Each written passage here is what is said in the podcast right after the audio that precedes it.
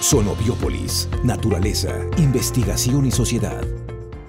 Hoy estamos recordando a Guillermo Aro, quien un 27 de abril de 1998 fallecía. Él es un astrónomo mexicano que descubrió un cometa y varias estrellas. Además, en 1963 recibió el Premio Nacional de Ciencias. En este espacio aprovechamos para recordarles a todos aquellos que estuvieron detrás de que usted y yo, el día de hoy, en nuestro país, estemos buscando lo que se hace en materia de ciencia.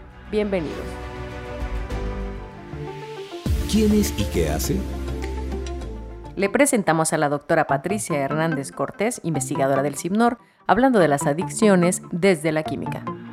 ¿Cómo fue que usted se interesó por el tema de la adicción? Pues yo más bien, pues soy una, soy una académica y principalmente me dedico a, a bioquímica, en específico en el, en el área de proteínas, pero también hago divulgación. Y uno de los temas que he tocado durante mucho tiempo es ver cómo algunas sustancias en nuestro cuerpo y sobre todo los receptores desarrollan lo que conocemos como el enamoramiento y la formación de, vínculos afectivos. Cuando yo estudié este tema, pues inmediatamente me percaté que existen conductas, que existen rutas en el cerebro que se van a complementar precisamente con las rutas de muchos neurotransmisores que van más allá de lo que conocemos como la, la atracción y el, vínculo de pareja, y como sustancias ajenas a, nuestro cuerpo que podemos tomar de, de, fuera van a incidir en estas áreas específicas del cerebro y van a provocar pues diferentes conductas, pues sobre todo pues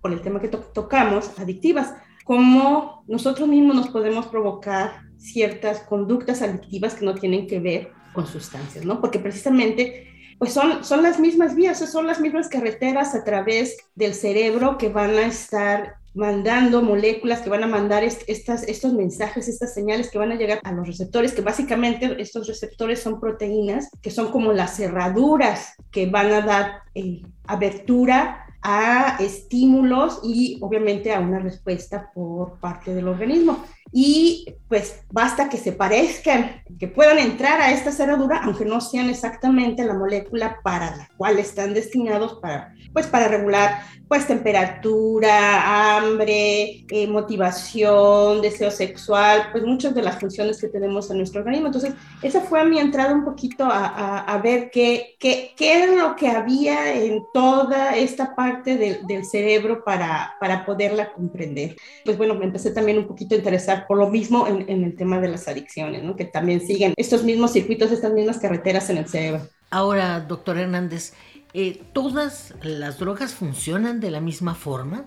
No, eh, hay drogas, depende este, el daño que hacen, pero tenemos una, una variedad y dependiendo del el efecto que hagan, sobre todo, como les decía, pues son unas señales que, que pues no, no, tenemos, pero llegan a, a, las zonas de, del cerebro que las interpretan como, como tales. Entonces tenemos opioides, que pues ahí podemos tener pues, el opio, la heroína, la metadona, la, la, la codeína, estimulantes como, como, la, como la cocaína, como las anfetaminas, como las metafetaminas, la cafeína, el tabaco, no, no olvidemos que también es, es, es, una droga, depresores como, como el alcohol, que de hecho pues quizás no, no cause tanto daño como otras, pero en términos de, de salud pública es que pues eh, el número total de personas que, que, sufren por, por, alcoholismo pues es muy grande, entonces en poblaciones es muy fuerte